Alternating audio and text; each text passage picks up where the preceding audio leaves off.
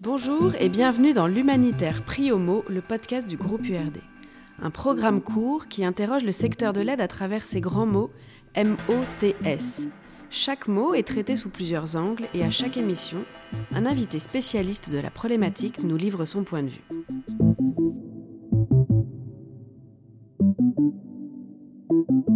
Cette première série de podcasts aborde la question du greenwashing, cette pratique qui consiste à utiliser l'argument écologique dans le seul but d'améliorer son image.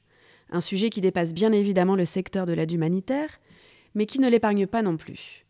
Pour parler de cette problématique aux déclinaisons multiples, trois podcasts traiteront de trois exemples précis. Aujourd'hui, nous recevons Marion Reynosa, référente climat du groupe URD, qui vient nous expliquer en quoi les solutions dites fondées sur la nature constituent aussi dans le secteur de l'aide humanitaire une forme de greenwashing.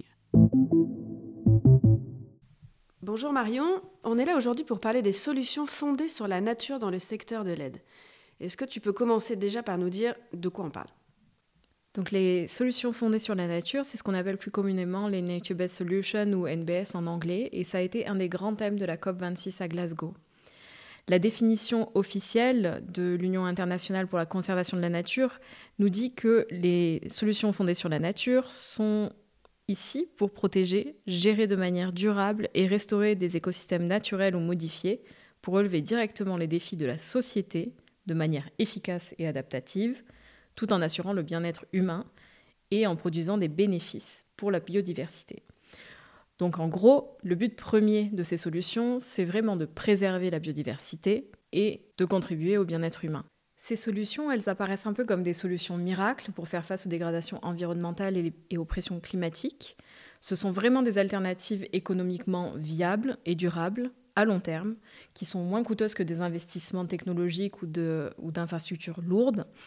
Et en plus, elles procurent de nombreux co-bénéfices sociaux, environnementaux et économiques. Donc le secteur du développement, il, s'est déjà emparé de ces solutions depuis un bon moment, avec beaucoup de projets mis en œuvre, et on voit que le secteur humanitaire tend à vouloir s'immiscer dans cette euh, conversation. Cependant, ces solutions, elles ont des limites et des particularités de mise en œuvre qui sont assez importantes et qui peuvent avoir des impacts négatifs ou encore des risques de maladaptation. Mais à mon sens, le plus gros risque de ces solutions est vraiment le détournement à des fins de greenwashing.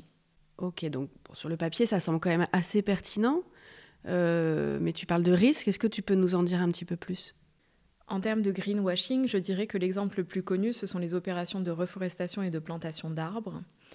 Donc ces opérations qui peuvent vraiment s'apparenter à des solutions fondées sur la nature sont principalement développées à des fins de séquestration de carbone, avec la mise en place de systèmes de crédit carbone qui n'ont absolument aucune euh, plus-value pour la biodiversité ou les, les communautés locales. On s'est rendu compte aussi que ces opérations, finalement, derrière ça, c'était des opérations commerciales. Et dans le pire des cas, il y avait même une introduction d'essences non indigènes, donc des arbres qui n'étaient pas présents avant, localement, qui ont encore une fois peu de valeur pour la biodiversité et un impact assez négatif pour les communautés locales. Donc ça, c'est le risque de greenwashing le plus euh, connu. Et euh, pour le secteur de l'aide, on se pose vraiment la question comment les acteurs vont se positionner vis-à-vis -vis de ces solutions, étant donné qu'il y a un intérêt grandissant, mais les risques sont là. Donc selon toi, ces risques de greenwashing pourraient aussi toucher le secteur humanitaire? Oui, absolument. Je pense clairement que le secteur humanitaire pourrait tomber dans les travers du greenwashing avec ces solutions et peut-être même plus que sur d'autres secteurs. Qu'on notifie en ce moment, c'est qu'il y a beaucoup d'organisations qui se demandent comment développer des solutions basées sur la nature, surtout à des fins de financement de l'aide, parce que comme on le sait tous, euh, le secteur de l'aide est vraiment euh, très peu financé et les besoins humanitaires ne font qu'augmenter. Donc beaucoup d'organisations euh, essayent de s'organiser pour voir comment créer des crédits carbone et des opérations qui permettraient de compenser et d'augmenter la séquestration de carbone. Pour moi, je pense qu'il y a quand même trois grandes questions ou aspects critiques que le monde humanitaire doit prendre en compte.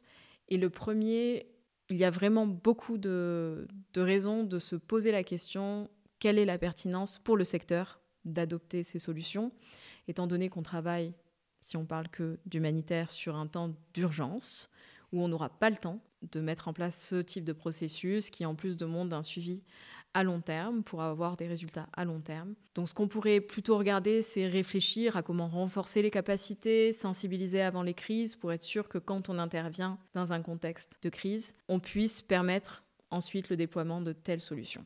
Le deuxième point qui me paraît crucial, et euh, je pense que le secteur n'en est pas là, c'est qu'il y a une question sur les expertises et les capacités techniques qui sont disponibles au sein du secteur pour mettre en œuvre ces solutions. Donc ça demande aujourd'hui, je pense, à créer des partenariats ou à recruter des gens en interne, même si on sent quand même qu'il y a une prise de conscience du secteur face aux enjeux environnementaux et climatiques, euh, avec notamment euh, le lancement de la charte climat-environnement pour les organisations humanitaires, initiée par le CICR et la Fédération. Mais le, point focal tend quand même à rester sur la réduction de l'empreinte environnementale de l'aide.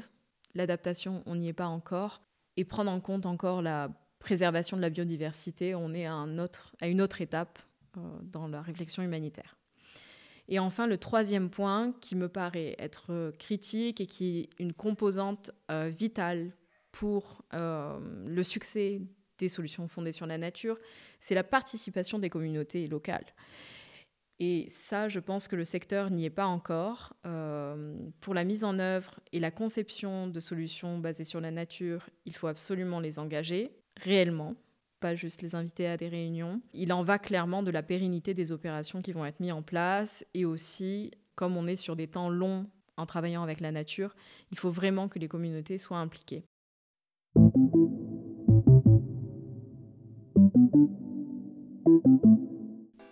C'était le premier épisode de l'Humanitaire pris au mot, le podcast du groupe URD. On se retrouve très bientôt pour un deuxième épisode de cette série consacrée au greenwashing.